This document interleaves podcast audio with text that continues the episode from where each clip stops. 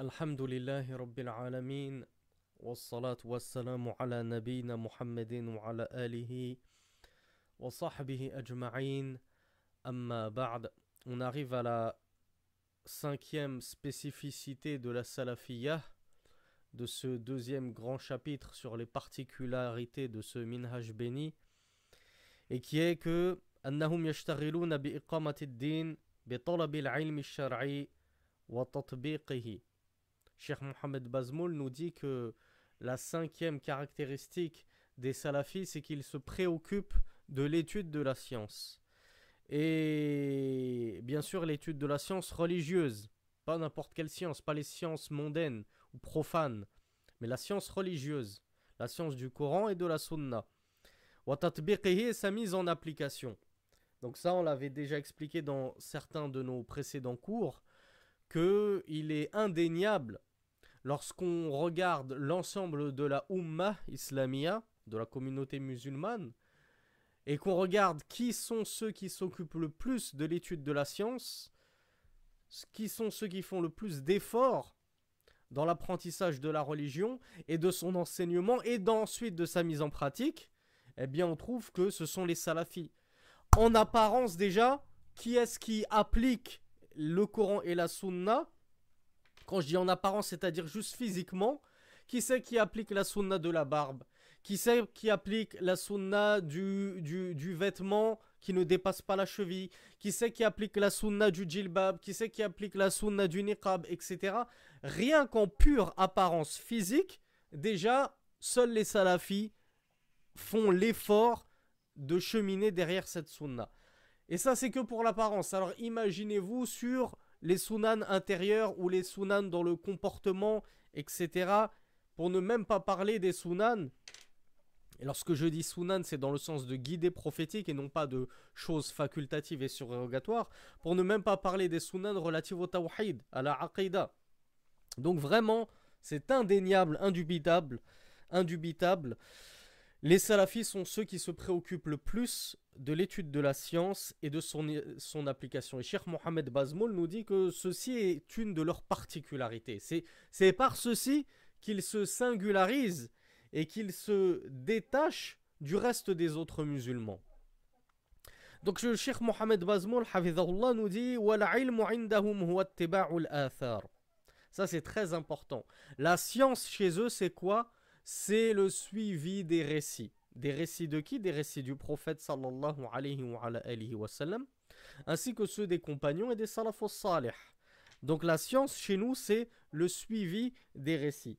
فهم يجمعون الآيات والأحاديث والآثار الواردة عن الصحابة ويتفقهون فيها ويتبعون كلام السلف ولا يحدثون من الأقاويل في فهم النصوص ما يخرجون به عن كلام الصحابة رضوان الله عليهم Cheikh Mohammed Hafizahullah nous dit que eux, les salafis, ils regroupent les versets, les ahadiths, les paroles du, les paroles du messager d'Allah sallallahu alayhi wa, alayhi wa sallam, les athar. Alors, petite euh, euh, explication technique, lorsqu'on parle de ahadith puis de athar, comme je vous l'ai dit, le terme athar est un terme général qui désigne tous les récits, que ce soit les récits du prophète ou des compagnons ou de leurs élèves et des salafos etc. Mais lorsqu'on a le mot athar en présence du mot hadith, c'est pour opérer une distinction. Et alors hadith, c'est ce qui est attribué au prophète et athar, c'est ce qui est attribué à ceux qui sont en dessous du prophète, les compagnons, leurs élèves, etc. etc. Donc Cheikh Mohamed Bazmoul nous dit que les salafis, ils regroupent les versets coraniques, ils regroupent les récits du prophète sallallahu alayhi wa, sallam, ils regroupent les récits des compagnons du prophète sallallahu alayhi wa,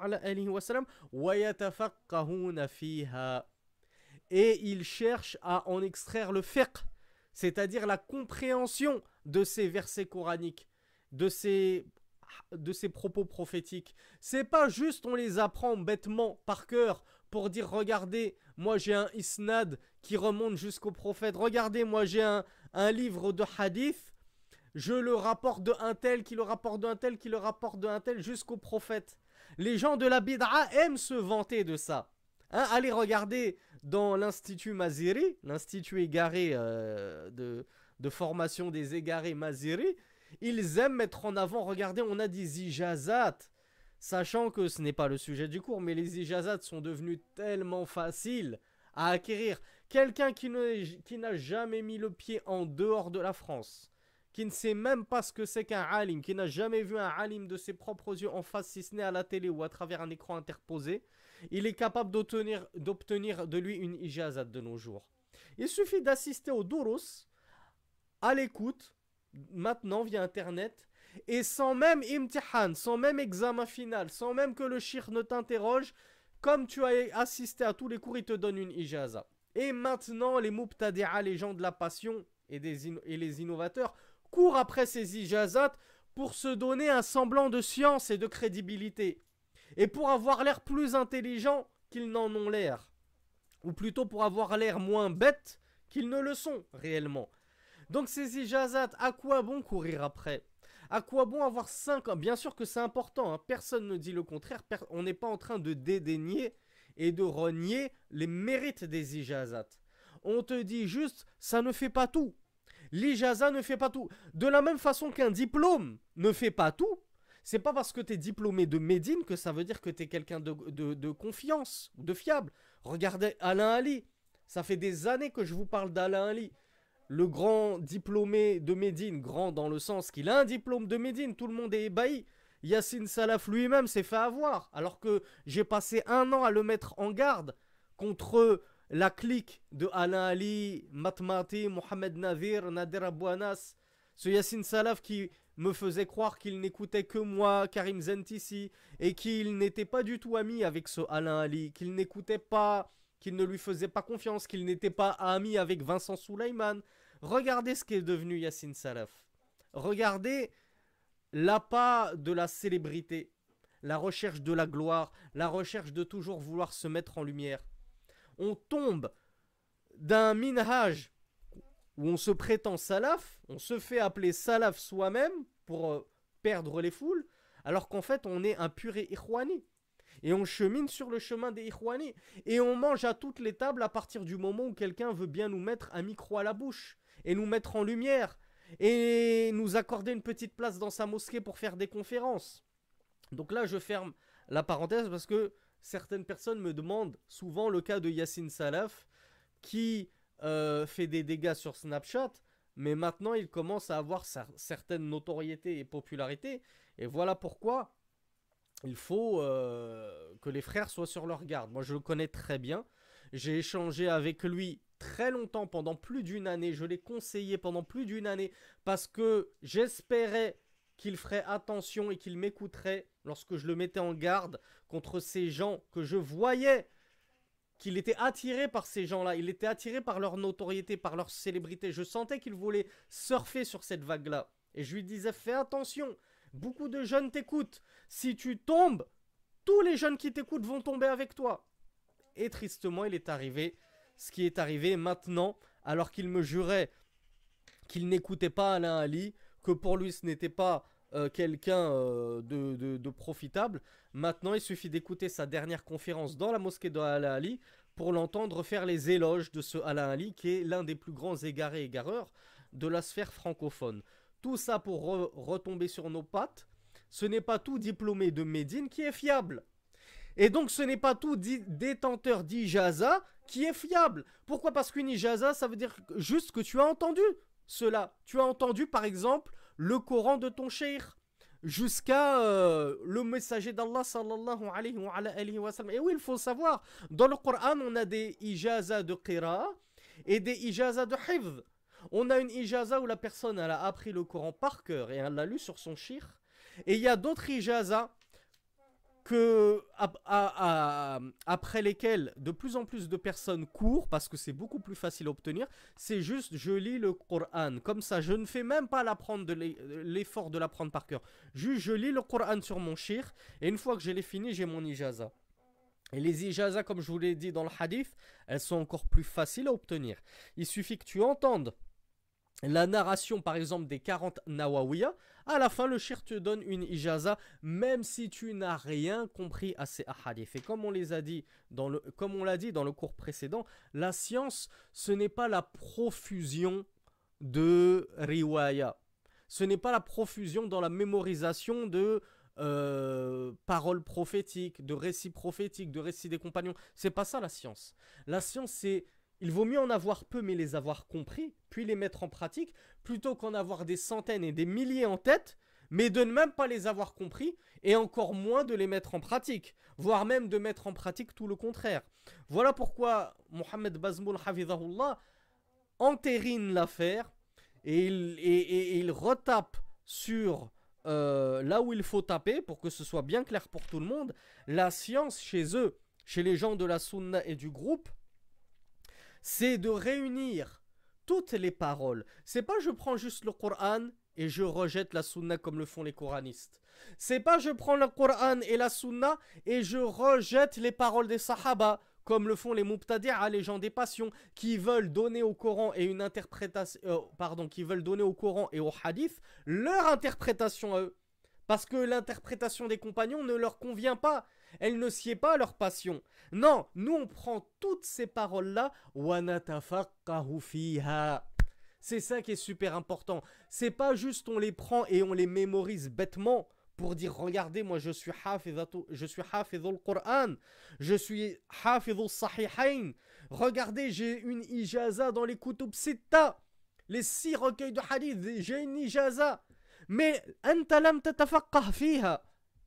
Tu n'as même pas cherché à en extraire le fiqh de ce Coran et de ces ahadith.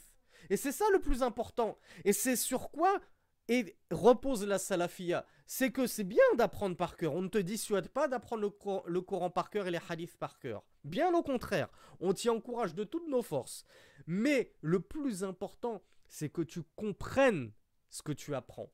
Et si c'est soit l'apprentissage par cœur, soit la compréhension, la compréhension est prépondérante et elle est bien plus importante que l'apprentissage par cœur. Il vaut mieux ne rien connaître par cœur, mais comprendre la aqidah correctement, comprendre la sunna correctement, plutôt que d'être hafiz al-huffaz, le plus grand mémorisateur sur la planète, comme je vous ai cité l'exemple de Islam ibn Ahmed, le grand égaré égareur, mais qui ne comprend rien à ce qu'il a mémorisé, le pauvre.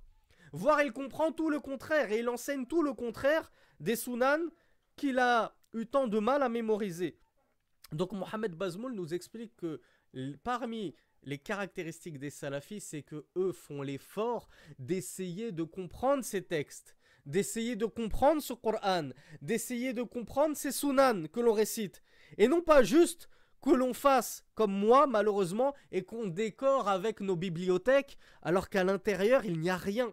Il n'y a rien, tout est dans les bibliothèques, tout est dans les diplômes, tout est dans euh, la mémorisation, mais la compréhension dans le cœur, elle est vide. Non, c'est pas ce qu'il faut faire. C'est pas ça la voie des salafs. C'est pour ça que Mohamed Bazmoul nous dit ils suivent les paroles des salafs, des prédécesseurs, et ils n'innovent aucune parole concernant la compréhension des textes, al-Qur'an wa sunnah, ils n'innovent aucune parole, les salafis, concernant la compréhension des textes, d'une parole qui sortirait des paroles des sahaba. Donc, nous, on s'arrête à quoi? On s'arrête aux paroles des compagnons et des pieux prédécesseurs, dans l'explication des textes. Tu ne vas pas apporter une nouvelle explication en 2021, comme le font certains mubtadi'a, certains innovateurs qui vous disent voilà, moi Allah m'a révélé un tafsir. Allah m'a révélé l'explication, l'exégèse d'un verset que personne avant moi ne connaissait. Allah m'a inspiré, alors qu'on sait que ce sont les shayatines qui les inspirent, Allah m'a inspiré euh, une interprétation de ce hadith que personne avant moi n'a tenu. Mais Harry, tu t'enorgueillis de cela alors que c'est une tare. C'est un vice, c'est un défaut. Tu devrais être couvert de honte de dire ça. Parce que la science, ce n'est pas ce que les shayatines t'inspirent. La science, c'est de t'arrêter là où se sont arrêtés les salafus salih. Et c'est ce que nous dit Mohamed Bazmoul. La voie des salafs, c'est qu'on prend la science des paroles d'Allah, de, son messager, selon la compréhension des sahaba. Et on n'innove pas de paroles qui, est à, qui va à contresens de ce qu'a apporté les compagnons, de ce qu'ont apporté pardon, les compagnons, de ce qu'en ont compris des textes les compagnons. La science c'est qala Allah, qala Rasulullah, qala sahaba, comme on va le voir plus tard, inshallah. Donc Mohamed Bazmoul nous dit, qala ibn Taymiyyah rahimahullah, العلم المشروع والنسك المشروع مأخوذ عن أصحاب رسول الله صلى الله عليه وعلى آله وسلم وأما ما جاء عمن بعدهم فلا ينبغي أن يجعل أصلا وإن كان صاحبه معذورا بل مأجورا لاجتهاد أو تقليد لا ابن تيمية nous apporte une très jolie parole. Il nous dit la science légiférée, le culte légiféré, il est pris des compagnons du messager d'Allah. Et est-ce que les compagnons du messager d'Allah ont pris autre chose que Al-Qur'an wa Sunnah le livre et la sunna? Non, ils n'ont rien pris d'autre que cela. Voilà pourquoi la science, c'est de prendre ce sur quoi étaient les compagnons. Parce que ce sur quoi étaient les compagnons, c'était le Coran et la sunna pure, sans ajout, sans diminution. Voilà pourquoi Ibn Taymiyyah nous dit quant à ce qui est venu après eux, après les compagnons, alors il ne convient pas d'en faire un fondement, un asr, c'est-à-dire prendre par exemple la parole d'une personne qui est venue après les compagnons et de faire de cette parole-là un pilier, un fondement, comme le font par exemple les Ikhwan al-Muslimoun, ils se sont inventés des règles qui n'existaient absolument pas au temps des compagnons du messager d'Allah. Et ces règles-là, ils en font des piliers, des fondements de leur minage, de leur religion et de leur secte. Ibn Taymiyyah nous dit, donc il ne convient pas de prendre ce qui est venu après les compagnons et d'en faire des règles immuables. Il nous dit quand bien même celui qui aurait apporté cette parole ou cette règle serait excusé et excusable pour cause d'ishtihad ou de taqlid, d'imitation. Ishtihad, c'est-à-dire quoi? Par exemple, Abu Hanifa, rahimahullah, il, lui a paru euh, une nouvelle chose dans, durant son, son époque, une chose qui n'existait pas du temps du messager d'Allah. Il n'y avait donc aucun texte coranique pour en parler, ni aucun hadith pour en parler de manière explicite. Euh, Abu Hanifa, il a cherché, il a cherché, les compagnons ne sont pas prononcés dessus puisque ça n'existait pas de leur temps. Donc il a fait un ijtihad. Il a fait un ijtihad. Ibn Taymiyyah nous dit, si cet ijtihad, il contredit le Coran et la Sunna, parce que il ne faut pas croire que Abu Hanifa, il a reçu tout le Coran et la Sunna, tout le Coran, oui, mais toute la Sunna, non. Abu Hanifa, contrairement à l'imam Ahmed, il n'a pas fait le tour du globe terrestre pour recueillir tous les hadiths du messager d'Allah. Et d'ailleurs, à son temps, il y avait beaucoup, comme on l'a expliqué, de gens qui inventaient des hadiths. Donc Abu Hanifa, il était très, très sévère dans la prise de hadith, le recueil de hadiths. Donc bien sûr qu'il lui a manqué, il lui, est passé sous le nez un grand nombre de hadiths. Donc à cause de ça, s'il a fait un ijtihad et qu'il s'est trompé, Bien Ibn Taymiyyah nous dit on ne va pas prendre la parole d'Abu Hanifa et on en fait un fondement de la religion. Oui, mais Abu Hanifa, il a dit ceci, c'est comme ça. Stop. Fin du débat. Non, ça, ça n'existe pas. La fin du débat, c'est Qala Allah, Rasulullah. Allah a dit, le messager d'Allah dit, fin du débat. Là, oui, le débat est clos. Mais Abu Hanifa, il a dit fin du débat. Non, ça, ça n'existe pas. Et Ibn Taymiyyah nous dit quand bien même cette parole d'Abu Hanifa fausse, il en sera récompensé pour cette parole. Pourquoi? Parce qu'il a fait un ijtihad. Et Rasulullah dit que celui qui fait un ijtihad, s'il a bon, il a deux récompenses. S'il a faux, il a quand même une récompense. Pourquoi? Parce qu'il a fait il a cherché la vérité. Il a essayé de, il a fait un effort. Il s'est fatigué. Il s'est fatigué, il a beaucoup réfléchi pour essayer de trouver la vérité. Il n'a pas, n'est pas volontairement tombé dans l'erreur. Donc, son ijtihad le conduira forcément à une récompense bi'idhnillah. Ou bien un taqlid. Il est ignorant, il a suivi plus avant que lui, il ne sera pas fautif, parce que lui est ignorant. Mais cette parole fausse qu'il a proférée à cause de son taqlid, on ne doit pas en faire un asl, on ne doit pas en faire un fondement. Les fondements, on les prend du Coran, de la sunna et des paroles des compagnons comme on, vont, comme on va le voir, bi'idhnillah. Ensuite, Ibn Taymiyyah poursuit, nous dit « Faman banal kalama fil ilmi » الأصول والفروع على الكتاب والسنة والآثار المأثورة عن السابقين فقد أصاب طريق النبوة celui qui, qui va baser toutes ses paroles dans la religion en matière de science que ce soit al-usul ou al-furu' al-usul c'est quoi c'est les fondements et généralement ce qui est voulu par al-usul c'est la aqidah ou al-furu' c'est les subdivisions de la religion, et généralement ce qui est voulu par Al-Furur, c'est le fiqh. Ça, c'est l'une des deux explications de Usul ou Al-Furur. Il y en a qui disent que Al-Usul, ça concerne aussi, c'est les grands sujets d'Aqidah et les grands sujets de fiqh, et Al-Furur, c'est les petits sujets d'Aqidah et les petits sujets de fiqh. Peu importe là, peu importe l'avis retenu ici, ce n'est pas bien méchant, parce que Ibn Taymiyyah nous parle justement d'Al-Usul ou Al-Furur. Donc toute la religion, il nous dit celui qui va baser sa science dans toute la religion sur Al-Kitab, le livre d'Allah, le Coran, wa Sunnah, les propos du messager d'Allah sallallahu alayhi wa sallam, et les récits des premières générations. Les récits hérités des premières générations, c'est qui? Les salafus salih, les pieux prédécesseurs. Et à leur tête le messager d'Allah, les compagnons, leurs dignes élèves, leurs nobles élèves.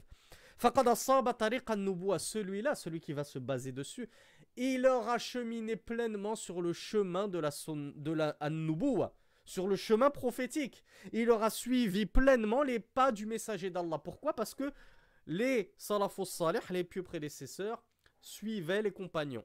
Les compagnons suivaient le messager d'Allah. Si toi tu suis les, pieux prédécesseurs, ça veut dire que tu suis les compagnons qui ont suivi le messager d'Allah. C'est ce qu'on appelle un, oui, un syllogisme, il me semble. Si tu les suis eux, c'est que tu suis le messager d'Allah sallallahu alayhi wa, sallam. Ainsi se prend la science. Mais Ibn Taymiyyah nous dit وَكَذَلِكَ مَنْ بَنَى الْإِرَادَةَ وَالْعِبَادَةَ وَالْعَمَلَ وَالسَّمَاعَ المتعلقة بأصول الأعمال وفروعها من الأحوال القلبية والأعمال البدنية على الإيمان والسنة والهدي الذي كان عليه محمد صلى الله عليه وعلى آله وسلم وأصحابه فقد أصاب طريق النبوة et de la même façon, celui qui va baser toutes ses adorations. Celui qui, dans le moindre de ses rites cultuels, va suivre le Coran, la Sunna, les Sahaba, les pieux prédécesseurs, Asab Sunna. Il est sûr d'avoir juste. Il est sûr d'avoir juste. Le messager d'Allah ne s'est pas trompé. Dans le Coran, il n'y a aucune erreur. Bon, ben si tout chez toi, toute ta pratique religieuse est basée sur le Coran et la Sunna, forcément, tu es sûr que tu ne feras jamais d'erreur, bi'idnillah. Illa ma'arad Allah subhanahu wa ta'ala, puisque la perfection n'appartient qu'à Allah. Mais en tout cas, tu ne seras pas réprouvé, réprimandé blâmé. Pourquoi? Parce que tu auras fait ce qu'il t'était demandé, suivre le Coran, la Sunna et les compagnons du messager d'Allah sallallahu alayhi wa. Tajidul Imam Ahmed. Là, c'est toujours les propos de l'imam euh, Ibn Taymiyyah rahimahullah. Il nous dit Tajidul Imam Ahmad idha dhakara usul as-sunnah qal hiya tamassuku bima kana alayhi ashabu Rasulillah sallallahu alayhi wa ala alihi wa. L'imam Ahmad, il a un livre si Allah nous, nous permet d'en de, faire la, la traduction et l'explication un jour, ce serait très profitable parce qu'il est exceptionnel. Un livre dans la Aqidah el Minhaj, très concis mais très bénéfique. Il a évoqué dans ce livre qui s'appelle Usul Sunna, les fondements de la Sunna, il a dit c'est quoi la Sunna? C'est quoi Usul Sunna Quels sont les fondements de la Sunna? L'imam Ahmed a dit c'est at le fait de s'accrocher à ce sur quoi étaient les compagnons du messager d'Allah sallallahu alayhi wa. Regardez comme la définition est simple. C'est quoi les fondements de la Sunna? Tu t'accroches, c'est-à-dire tu te cramponnes au, au pas des compagnons du messager d'Allah. Tu t'accroches à ce sur quoi ils étaient. وكتب التفسير المأثور عن النبي صلى الله عليه وعلى آله وسلم والصحابة والتابعين وكتب الحديث والآثار المأثورة عن النبي صلى الله عليه وعلى آله وسلم والصحابة والتابعين وعلى ذلك يعتمد في أصوله العلمية وفروعه حتى قال في رسالته في خليفة وقته المتوكل لا أحب الكلام في شيء من ذلك إلا ما كان في كتاب الله أو في حديث عن رسول الله أو الصحابة أو التابعين فأما غير ذلك فالكلام فيه غير محمود.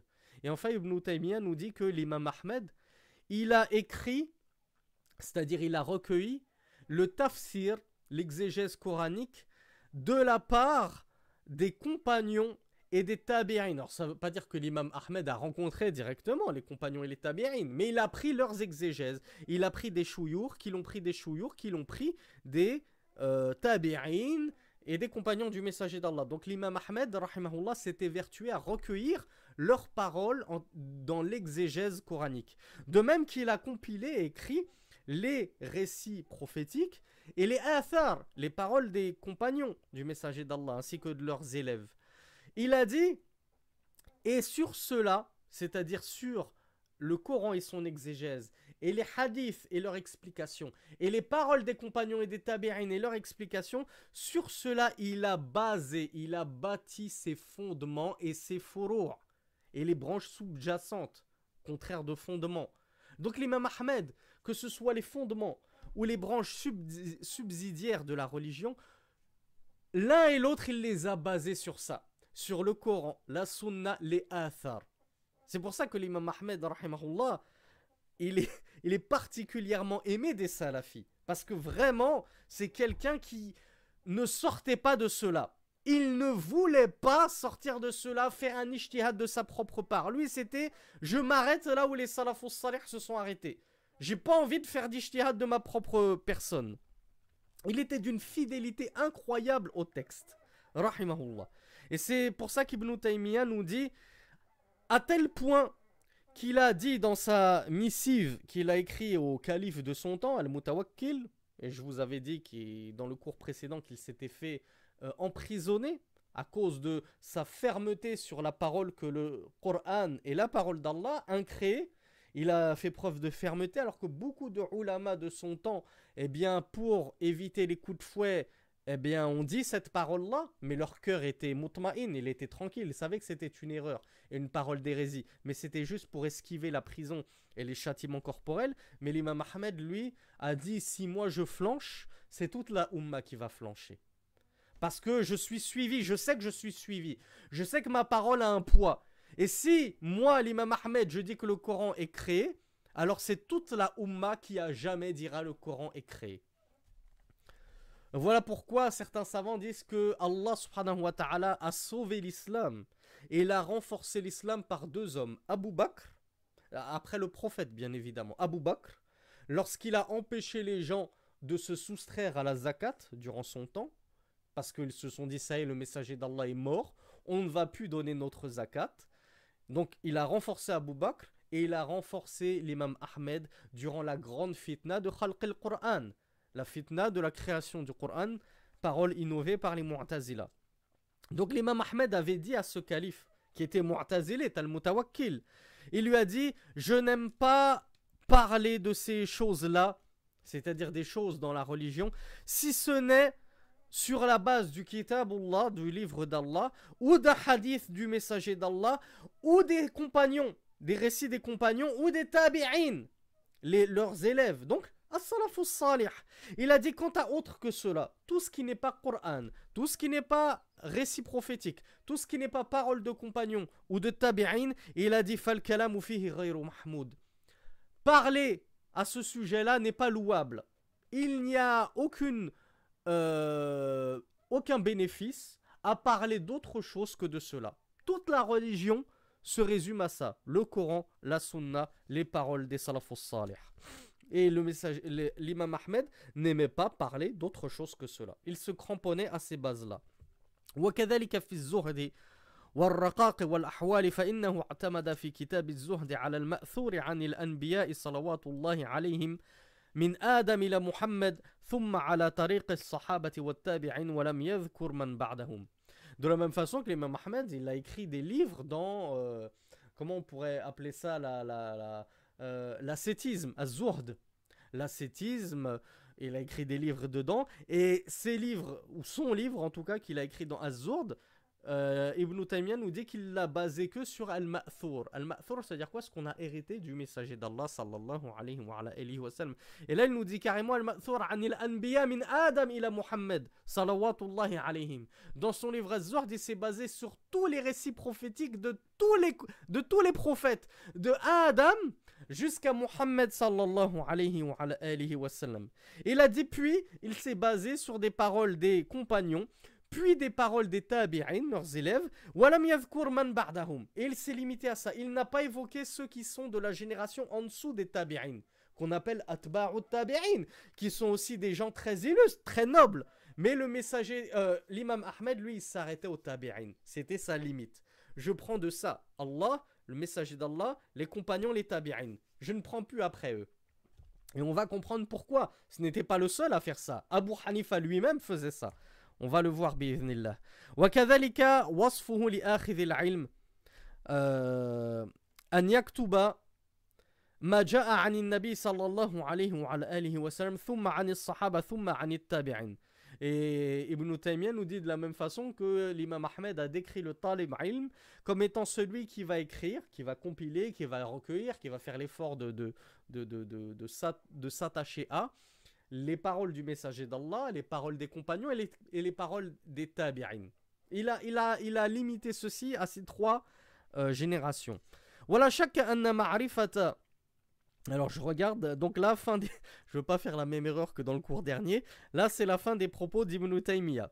Donc là, on commence les propos de Mohammed Bazmoul, Il nous dit, voilà, chaque anna ma'rifata aqwal salaf min as-sahabati wa tabi'in wa a'malihim وإجماعهم بل حتى اختلافهم أنفع من معرفة أقوال المتأخرين وأعمالهم euh, Mohamed Bazmoul nous dit il ne, fait, il ne fait aucun doute que la connaissance des paroles des salafs, les prédécesseurs parmi les compagnons, leurs élèves, leurs œuvres, leur ijmar, c'est-à-dire leur consensus, mais plutôt jusqu'à même leur divergence, même la connaissance de la divergence qu'il y a eu entre les compagnons ou entre leurs élèves, il nous dit cela est bien plus bénéfique et profitable que la, connaissance des paroles de ceux qui sont venus après, al-muta'akhirin, ceux qui sont venus bien après, wa ainsi que et leurs œuvres à eux. Et de nos jours, c'est triste, mais on trouve quelques frères, hein, on va pas mettre tout le monde dans le même panier, mais on trouve quelques frères et, quelques sœurs pour qui la salafia, c'est juste Qala Sheikh Rabi'a. Qala Sheikh Rabi'a. Il y en a, c'est Qala Sheikh Ibn Baz, Ibn Uthaymin al-Albani. Il y en a, c'est juste Qala Sheikh Fawzan. Et ça, c'est pour les meilleurs d'entre eux. Ils vont s'arrêter à les plus illustres de nos savants actuels ou ceux qui sont morts il y a juste euh, une décennie ou deux. Rahimahumullah. Pour ceux qui sont morts, qu'Allah leur fasse miséricorde. Mais Mohamed Bazmoul te dit t'attacher aux paroles des toutes premières générations, chercher à comprendre leur fiqh à eux et à connaître leurs paroles à eux, à connaître même leurs divergences à eux, ça te sera, c'est bien plus profitable, pas juste à toi, c'est plus profitable à tout le monde que de connaître les paroles des contemporains. Et le khilaf, c'est bien de savoir que Ibn Baz, Ibn Uthaymin, Al-Albani, ont divergé sur, comme je vous l'ai dit euh, hier ou avant-hier, enfin dans le cours précédent ou, ou l'avant-cours, sur la question du devenir des enfants des mécréants, lorsqu'ils meurent mécréants, enfants, avant même d'avoir atteint la puberté. C'est bien de connaître la divergence de ces trois euh, savants-là. Mais c'est encore mieux de connaître les paroles des salafus salih à ce sujet. C'est bien plus bénéfique. Donc on a des gens pour qui la salafia, c'est juste Ibn Uthaymin. Il y en a, c'est juste Al-Albani. Il y en a, c'est juste Sheikh Rabi', etc. etc. Et, on va pas dire qu'ils font la même bêtise que les Mubtadi'a, qui sont ta'assiboun de l'imam Abi Hanifa, Muta'assibun de l'imam Malik, ils ne veulent absolument pas sortir de leur école, c'est des malikites obstinés, bornés, obtus, ils ne changeront jamais d'avis, ils le suivent aveuglément. On va pas dire qu'il y a certains frères et certaines sœurs qui font exactement la même chose avec Sheikh Al-Albani, puisque euh, honnêtement j'en ai jamais vu, Hein, ça, c'est les paroles des ennemis de la salafia qui disent oui, ben vous, les salafis, vous reprochez qu'on suive l'école malikite, mais vous, vous suivez euh, l'imam Al-Albani dans tout ce qu'il dit. Vous suivez Sheikh Fawzan dans tout ce qu'il dit. Ben non, nous, comme on l'a vu dans les cours précédents, on ne prend pas un homme et on prend tout de lui et on ne rejette rien de lui, si ce n'est Rasulullah. Donc euh, ne nous faites pas croire qu'on prend tout de Sheikh Al-Albani. Moi-même, je vous l'ai dit, Parmi les contemporains, c'est Al-Albani et Ibn Uthaymin qui m'ont le plus marqué. Et pourtant, il m'arrive de sortir de leur avis, notamment sur la question de euh, regrouper les prières pour cause de travail ou cause euh, d'école. Moi, je ne suis pas du tout leur fatwa. Au contraire, je suis la fatwa des, des, quatre écoles et, des imams bien avant qui disent que ce n'est absolument pas une excuse. Sauf une euh, de manière ponctuelle. C'est arrivé une seule fois. Mais c'est pas tous les jours tu rates ta prière à cause de l'école, tous les jours tu rates ta prière à cause du travail, ça n'existe pas ça. En dehors de, la vie marginale, dans le sens marginal, ils se sont singularisés par cet avis qui est ultra minoritaire dans le fiqh d'Ibn Uthaymin et Al-Albani. Donc nous les salafis, on va pas les suivre tout le temps, tout le temps, en permanence. ils ne sont pas infaillibles. Mais de la même façon, il serait bien que nos frères et sœurs salafis comprennent que il n'y a pas que. Alhamdulillah, l'islam n'est pas né avec Mohammed ibn Salih al-Uthaymin, rahimahullah, et encore moins avec Al-Albani, rahimahullah. L'islam, c'est 14 siècles de savants. C'est bien aussi de connaître d'autres savants que. Alors vous allez me dire, ouais, bah, on connaît aussi Ibn Taymiyyah. C'est bien, c'est très bien. Mais Ibn Taymiyyah, c'est les années 700 de l'Égypte. Vous allez me dire, oui, ben, des fois, euh, des fois, euh, euh, je, connais un peu euh, Ahmed et tout. Mais c'est bien aussi. C'est bien que tu connaisses Ahmed. Mais il n'y a pas que Ahmed. Et il n'y avait pas que ceux qui sont venus juste avant lui, comme Shafi'i, Malik, Abu Hanifa. Est-ce que tu connais quelques-uns des tabi'in? Si je te dis Saïd ibn al-Musayyib, ça te parle? Saïd ibn Jubayl, ça te parle? On, est très limité. Par contre, dès qu'il s'agit de citer tous les savants actuels, alors là, hadith la haraj. Ils sont capables de te donner la liste de tous les savants, de tous les mises en garde et de tout ce qu'il faut suivre. Et ces listes circulent. et il y en a des dizaines et des dizaines de noms.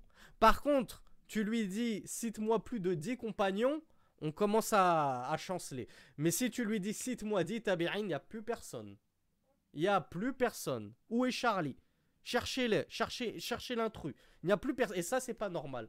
Parce que Mohamed Bazmoul nous dit c'est bien plus bénéfique que tu connaisses leurs paroles à eux, et même leurs divergences à eux, plutôt que tu connaisses toutes les paroles de nos contemporains. Alors, pour faire taire les mauvaises langues, parce que il y a toujours deux extrêmes. Il y, a un il y a un extrême qui va dire ouais ben nous on s'accroche que au premier et on rejette les contemporains. Faut rien prendre d'Al-Albani, Ibn Uthaymin, Sheikh Rabi' Sheikh Fawzan. Cheikh euh, Abdel Mohsen Al-Abbad, euh, Cheikh Al-Ruhaili, il faut pas les prendre, faut pas les suivre, faut suivre que les premiers. Ça, c'est un premier extrême. Et puis il y a le deuxième extrême qui te dit on ne suit que les derniers parce qu'on n'a pas le niveau pour prendre des premiers. Non, ça c'est c'est les Russes du shaitan qui vous font tomber dans l'un ou de l'autre des extrêmes. Et comme on l'a vu dans l'avant-dernier cours, la salafia, c'est le parfait juste milieu. Donc on prend des deux, on profite des deux. C'est pas parce que c'est très, c'est encore plus bénéfique de prendre des premières générations que ça veut dire que tu ne peux pas prendre des dernières. Parce que les dernières, justement, ne les dernières générations ne se basent que sur les premières générations.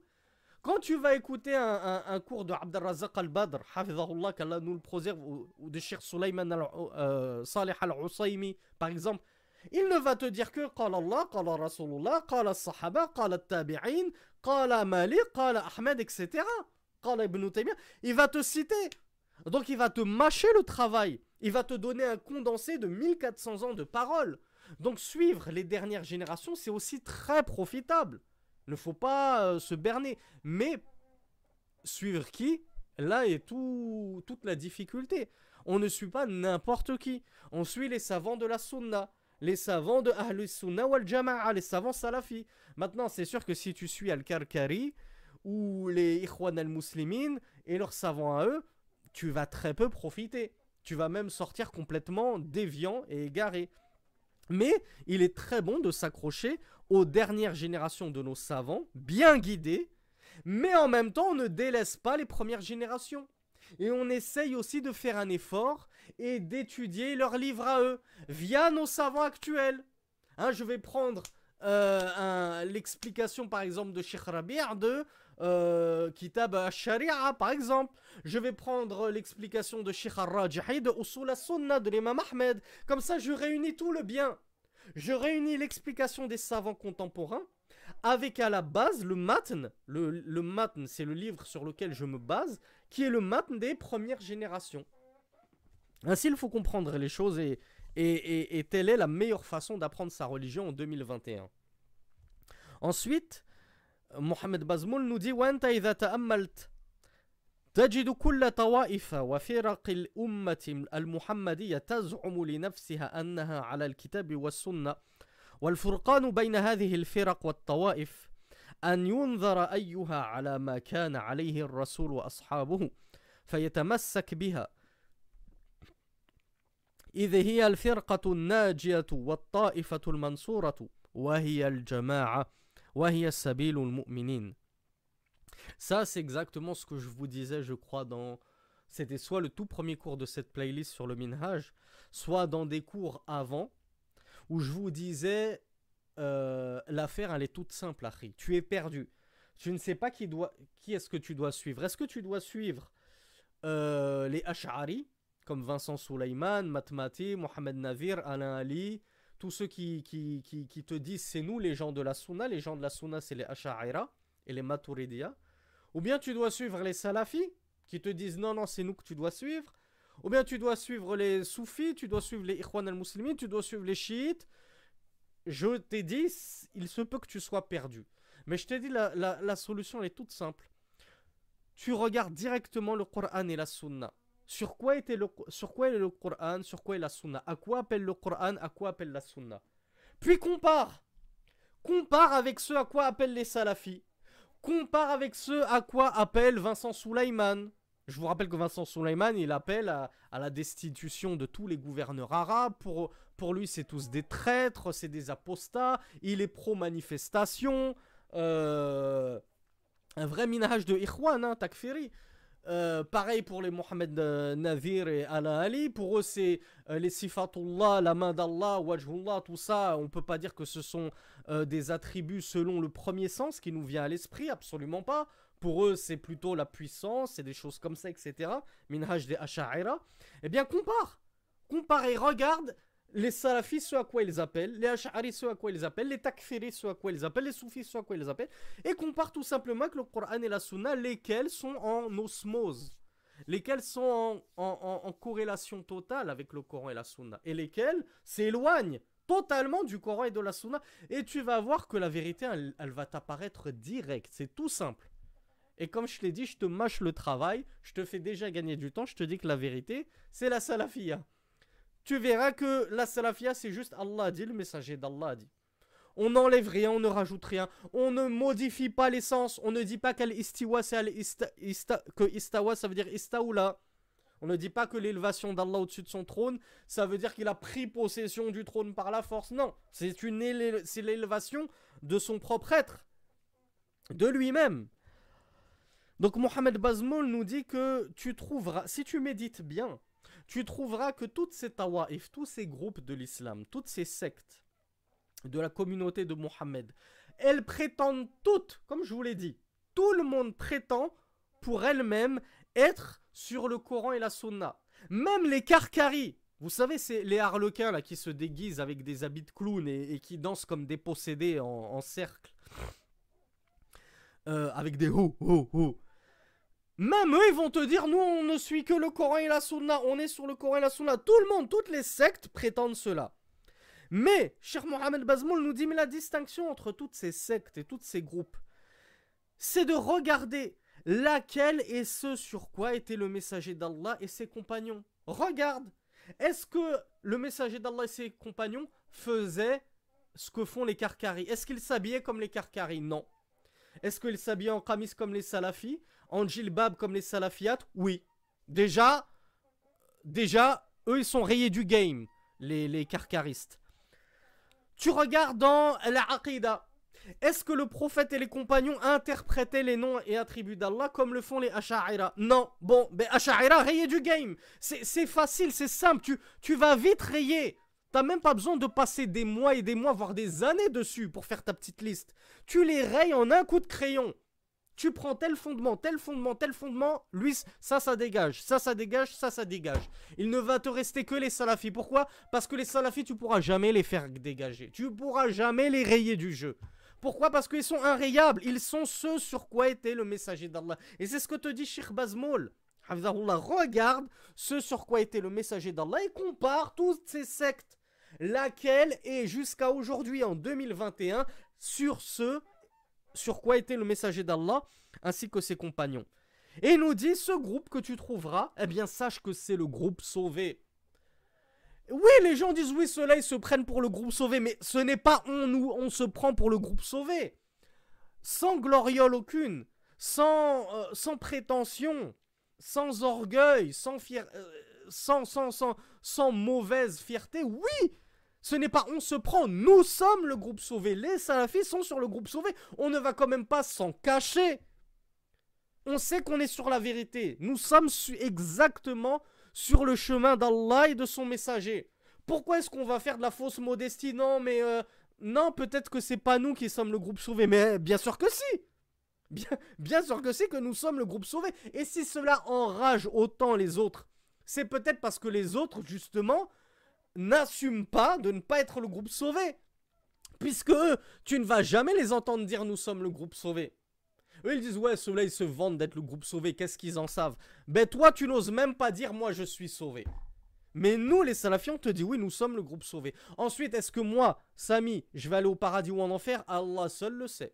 Est-ce que Mohamed Bazmoul va aller au paradis ou en enfer? Allah seul le sait.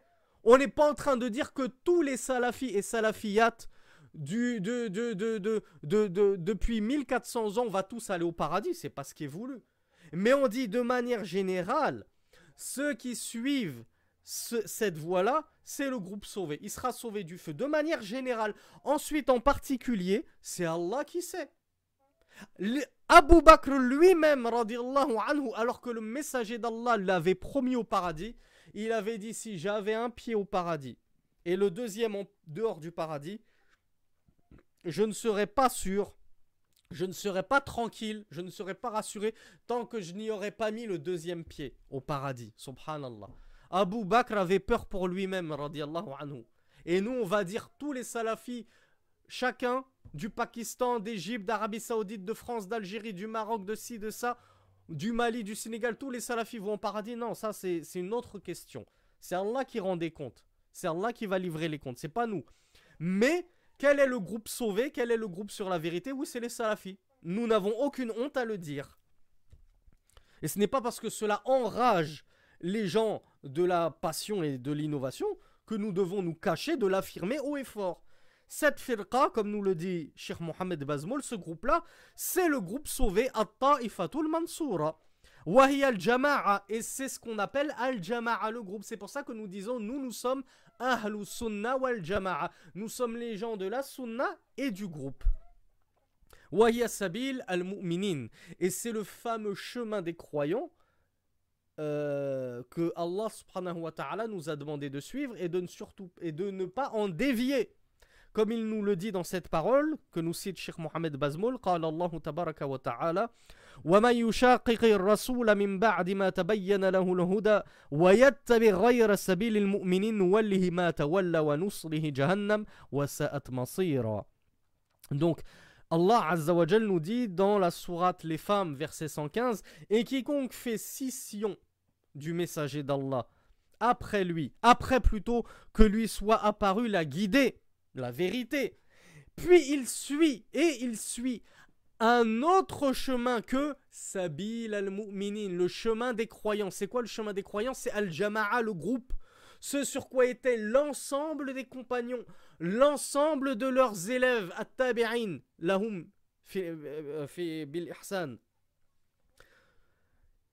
Donc j'aurais lu le verset pour ne pas faire de coupure. Et quiconque euh, fait scission du messager euh, après que lui soit apparu la guider, et suit, emprunte un autre chemin que le chemin des croyants, nous l'astreindrons à ceux qu'il a pris pour alliés.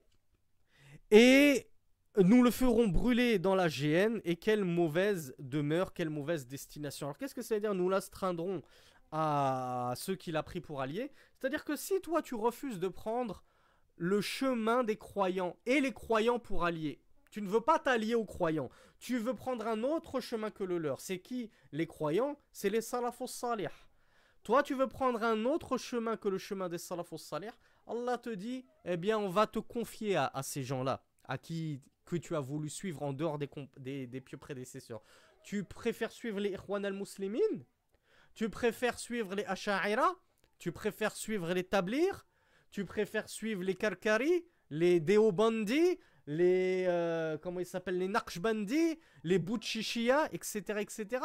Tu préfères suivre les Shia Tu préfères suivre les, les Khawarij Les chiens de l'enfer Nous te confierons à eux. Va trouver du secours auprès d'eux, si tu en trouves. Mais ceux qui suivent les salafus salih, ceux-là sont le parti d'Allah subhanahu wa ta'ala. Et ceux-là seront secourus d'Allah subhanahu wa ta'ala. وقد ذكر الشافعي رحمه الله في كتاب الرسالة القديمة في كتاب الرسالة القديمة بعد ذكر الصحابة والثناء عليهم بما هم أهله وهم فوقنا في كل علم واجتهاد وورع وعقل وأمر استدرك به وعلم واستنبط به وآراؤهم لنا أحمد وأولى بنا من آرائنا عندنا لأنفسنا والله أعلم ومن أدركنا ممن أرضى أو حكي لنا عنه ببلدنا صاروا فيما لم يعلموا لرسول الله فيه سنة إلى قولهم يعني إلى قول هؤلاء السلف الصالح. إن صاروا إلى قولهم إن اجتمعوا وقول بعضهم إن افترقوا. وهكذا نقول إذا اجتمعوا أخذنا باجتماعهم وإن قال واحد ولم يخالفه غيره أخذنا بقوله فإن اختلفوا فإن اختلفوا أخذنا بقول بعضهم ولم نخرج من أقاويلهم كلهم Là, euh, c'est des propos exceptionnels de l'imam al-Shafi'i, rahimahullah. Je vous rappelle, hein, imam Shafi'i, qui dit Shafi'i dit élève de l'imam Malik et dit professeur, entre autres, de l'imam Ahmed, fondateur de la troisième école de jurisprudence. Ces propos ont été rapportés par l'imam al-Bayhaqi dans Al-Madkhal et la Sunan al-Kubra. Al-Bayhaqi qui a rapporté les Sunan al-Kubra, l'un des plus grands shafi'ites de son temps. L'imam Shafi'i nous dit dans son livre Ar-Risala al-Qadima, après avoir évoqué les compagnons et les avoir loués en droit, il nous dit, en parlant des compagnons, ils sont au-dessus de nous en toute science et sur tout ijtihad. Les compagnons sont au-dessus de nous, nous, moi, Shafi'i, mon élève Ahmed, tous ceux de ma génération, les compagnons sont bien au-dessus de nous dans toute science, la science du Coran, la science du hadith, même la science du fiqh, tout, la langue arabe, tout, en toute science ils sont au-dessus de nous. Et dans tout ijtihad, tous leurs ijtihadat, ils sont bien meilleurs que les nôtres, que les ijtihad de Shafi'i, que les ijtihad de Malik, que les, les d'Ahmed, etc. Ils sont bien meilleurs. Wa wara'in wa aqlin. Al-wara' c'est la piété, le scrupule pieux. Même dans la piété, dans la crainte d'Allah, ils étaient bien au-dessus des fondateurs des quatre écoles et de leurs contemporains. Il nous dit, et même en termes d'intelligence, ils étaient bien plus intelligents que nous. Mais subhanallah, qu'est-ce que vous pensez? Ce sont des gens, les compagnons, les alayhim, qu'Allah a choisi méticuleusement pour son prophète. Il les a choisis minutieusement pour accompagner son prophète. Pensez-vous qu'Allah a fait plouf plouf? Pensez-vous qu'Allah a choisi n'importe quoi pour le saut de la prophétie? Donc les compagnons du messager d'Allah sallallahu alayhi wa, forcément, c'était la crème de la crème. Tu ne peux pas trouver mieux en termes d'hommes, bien sûr après tous les prophètes et les messagers. Après les envoyés d'Allah, les meilleures personnes qui ont foulé cette terre, c'était les compagnons de Muhammad sallallahu alayhi wa, sallam. Voilà pourquoi l'imam Shafi'i nous dit ils étaient de loin au-dessus de nous, dans toute science, dans tout ijtihad, dans toute réflexion, même en, termes de piété, de crainte. Euh, il nous dit, et leurs opinions, leurs opinions, leurs avis dans la religion. ils sont préférables à nos yeux à nos propres avis. Moi, je fais. L'imam Shafi'i te dit je vais faire un ishtihad. Si on me rapporte l'ishtihad d'un compagnon, ben, je vais préférer délaisser mon ishtihad pour prendre l'ishtihad de ce compagnon. Parce que les ishtihads des compagnons sont bien meilleurs à nos propres yeux. Il avait la modestie de dire l'ishtihad des compagnons sont de loin meilleurs à mes ishtihads à moi et à ceux de mes contemporains. Il le disait en toute humilité, il n'avait pas honte de dire qu'il était moins perspicace qu'eux. Et voilà pourquoi il nous dit, et ceux que nous avons rencontrés, c'est-à-dire les maîtres de l'imam Shafi'i et ses professeurs, ou bien ceux dont nous avons entendu parler parmi euh, les illustres imams qui n'étaient pas nos professeurs dans d'autres pays, lorsque ils n'avaient pas connaissance d'une sunnah du messager d'Allah, ils avaient recours à leurs paroles, c'est-à-dire aux paroles des compagnons. C'est pas ils avaient recours à un ishtihad, ils allaient commencer à inventer qu'est-ce qu'il faudrait faire? Non, j'ai pas de sunnah. Est-ce que je me réfère à mon esprit, à mon opinion, à mon ishtihad? Non. Second plan, je vais directement puiser dans les paroles des compagnons du messager d'Allah sallallahu alayhi wa, sallam. Il nous dit lorsqu'il y avait consensus. Donc, je ne trouve rien dans le Coran et la Sunna qui répond à cette nouvelle question qui est apparue. Ça n'existait pas avant. Personne n'en a jamais. Ce ne se trouve ni dans le Coran ni dans la Sunna. L'imam Shafi'i nous dit si les compagnons se sont réunis sur une seule parole, c'est ce qu'on appelle un ijmar, un consensus. Ils étaient tous d'accord sur cette chose-là. Shafi'i nous dit mes professeurs et les illustres imams dont j'ai entendu parler, ils, prenaient ce ijmar. Ils ne se cassaient même pas la tête à faire d'ijtihad. Ils prenaient directement, il y a un ijmar, je prends l'ijmar. C'est même pas la peine que j'essaye de donner ma propre opinion, mon propre avis. Je prends cet ijmar, inishtamaru.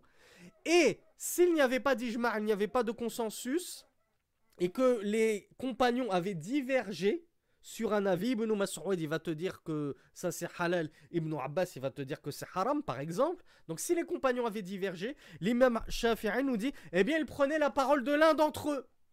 Encore une fois, Shafi'i et ses maîtres ne faisait toujours pas d'ijtihad à partir du moment où les compagnons s'étaient prononcés sur une affaire, sur un sujet dont on n'avait pas, dont on ne trouvait nulle mention dans le Coran et la Sunna, eh bien ils s'abstenaient de tout ijtihad et ils prenaient directement l'avis de l'un de ses compagnons. Pourquoi? Parce qu'ils avaient divergé.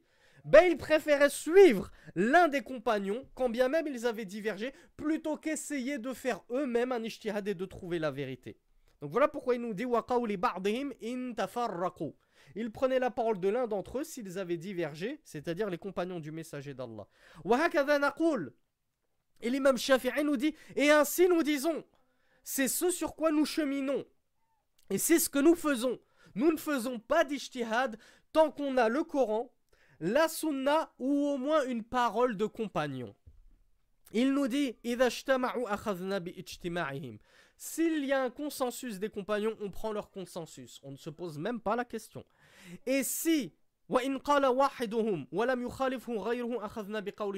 s'il y a la parole d'un compagnon, mais on ne lui connaît pas de mukhalif, on ne connaît aucun compagnon qui s'est opposé à cela, eh bien alors on prend la parole de ce compagnon. Ça s'appelle comment ça? Un ijma' sukuti.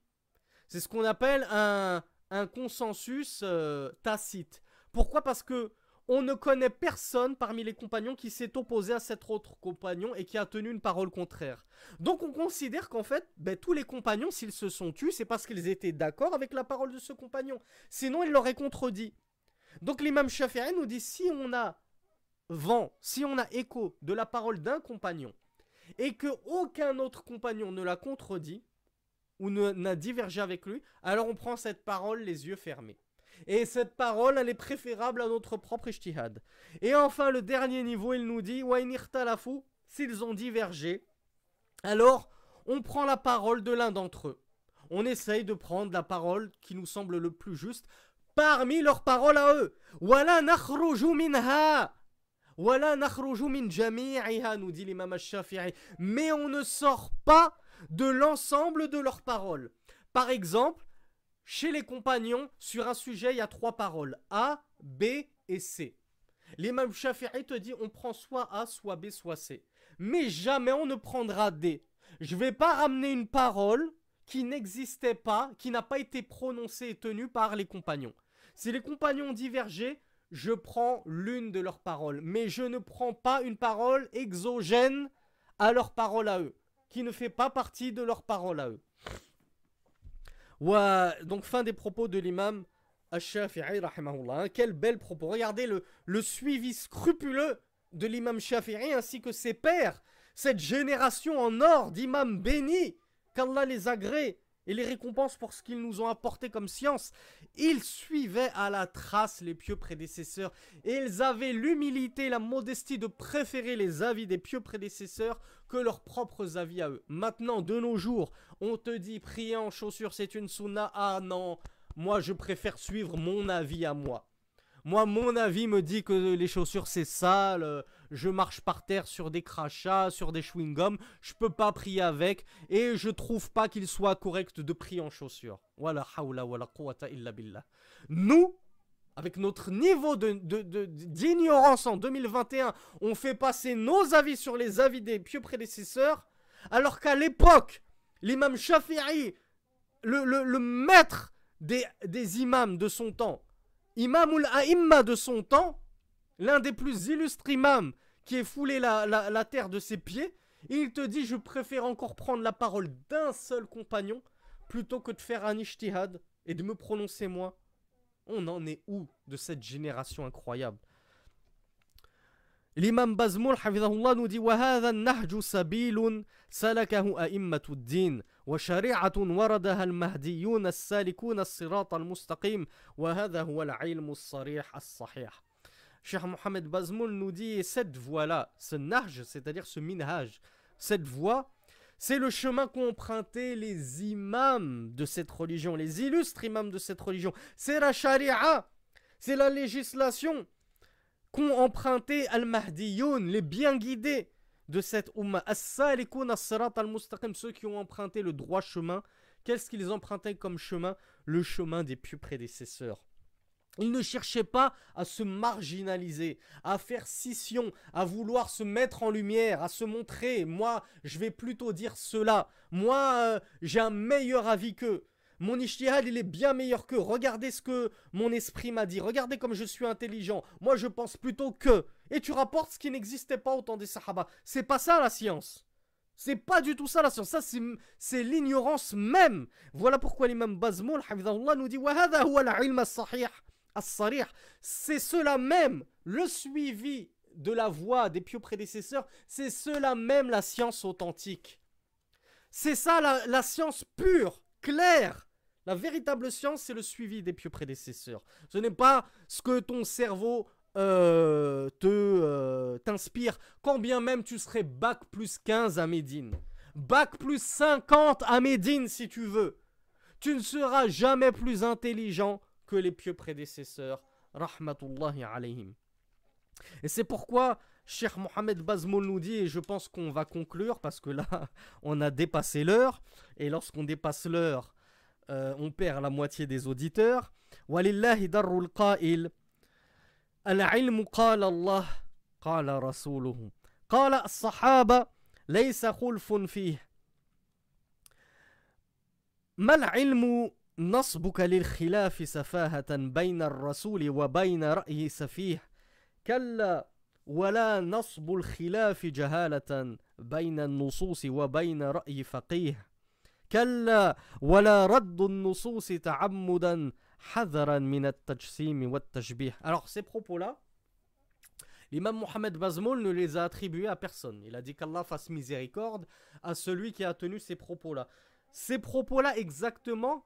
je ne sais pas qui les a prononcés. J'ai fait une recherche, je n'ai pas trouvé.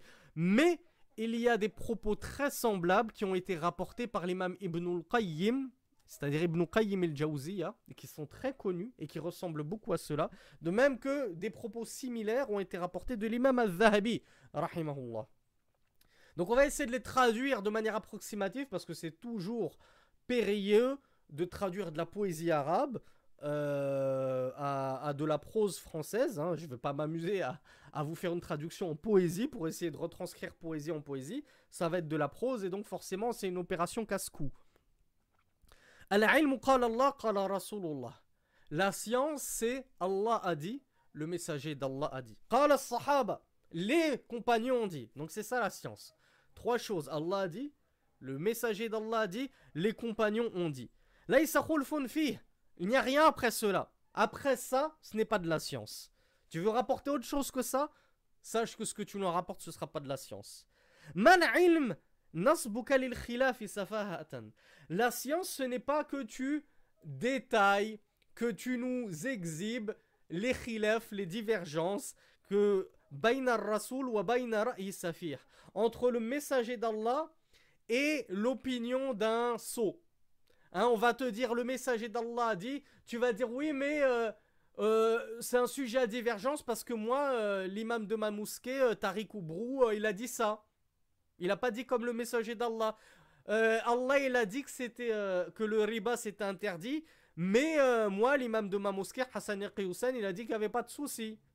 Donc, il te dit la science, c'est pas que tu nous ramènes les avis des sots et des sots d'esprit, des gens stupides qui contredisent la parole du messager d'Allah sallallahu alayhi wa sallam. Kalla, absolument pas. ولا نصب الخلاف جهالة بين النصوص وبين رأي فقيه. C'est pas non plus de nous faire l'étalage des divergences entre les imams, les divergences des imams et le messager d'Allah. C'est pas ça la science. La science, c'est pas je te dis la sunna, c'est de prier en chaussures. Et toi, tu me dis oui, mais l'imam Abu Hanifa, il a dit ceci. La science, c'est pas je te dis la, la sunna en voyage, c'est de raccourcir les prières et de faire le jam, de regrouper les prières, le dhahr et l'asr. Et plus loin, al-maghrib et l'aisha. Et toi, tu nous dis oui, mais Abu Hanifa, il voit pas le, le, le, le jam en safar ou le qasr en, en safar. Je ne connais plus son avis. Il a dit l'un ou l'autre. Donc c'est et on te dit, c'est pas de la science, ça. Le fait que tu nous détailles les divergences de tous les aïmma pour t'opposer qui s'opposent au messager d'Allah, c'est pas de la science. La science, c'est de t'arrêter là où le messager d'Allah s'est arrêté. Le messager d'Allah, il a dit ça. On n'a pas besoin de regarder ce qu'a dit Abu Bakr, Malik, Shafi'i, Ahmed, etc. Donc c'est pas de la science, ça, de nous dire oui, mais, oui, mais, oui, mais lui, il a dit ceci, oui, mais lui, il a dit cela. Il nous dit qu'Allah, wala raddu nusus Absolument pas, c'est pas ça la science. Et encore moins est-ce de la science que de rejeter volontairement les textes? Ah, la petite pique à nos amis euh, néo-jahmit ash'ari des temps modernes. Et la science, ce n'est pas de rejeter les textes volontairement pour prétendre fuir l'anthropomorphisme, hein, comme nous le font les néo-ash'ari. Ouais, les salafis, c'est des anthropomorphistes. Les salafis, ils ont dit qu'Allah, il avait une main, il a un pied, euh, que Allah, il, rit, que Allah, il est en colère, euh, que Allah, il monte, que Allah, il descend, que Allah, il est au-dessus des cieux, au-dessus d'un trône. Ah, Allah, il a des doigts. Regardez ces anthropomorphistes. Donc, ces personnes-là, dont Ibn al-Qayyim et al-Zahabi, te disent c'est pas ça la science. La science, c'est pas de rejeter les textes et notamment les attributs d'Allah, pour soi-disant chercher à fuir l'anthropomorphisme. Mais on a vu ce que c'était que la véritable science. On dit et on attribue à Allah subhanahu wa ta'ala les attributs qu'il s'est lui-même attribués, ainsi que les attributs que le messager d'Allah lui a attribués. C'est ça la science. C'est pas de dire, ah ben non, non, ben Allah il a pas de doigts, Allah il a pas de main, Allah il a pas de face, Allah il a pas de pied. Allah il s'est pas élevé au-dessus de son trône. Allah il descend pas au ciel le plus bas chaque nuit. Non, non, non. On te dit, c'est pas ça la science. Là, t'es en train de rejeter, soi-disant pour fuir l'anthropomorphisme. Pourquoi? Parce qu'en réalité, c'est toi l'anthropomorphiste. Pourquoi? Parce que quand tu entends les attributs d'Allah, ton esprit anthropomorphiste n'arrive pas à s'imaginer autre chose que des attributs humains. Quand on te parle de, de main d'Allah, de doigts d'Allah, que Allah rit, que Allah monte au-dessus de son, s'élève au-dessus de son trône, que Allah descend, tu t'imagines un homme.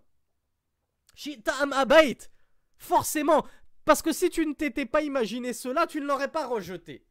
Donc la science, ce n'est pas de rejeter les textes pour fuir l'anthropomorphisme, et on, conclut et on termine sur, ce sur ces magnifiques vers de poésie.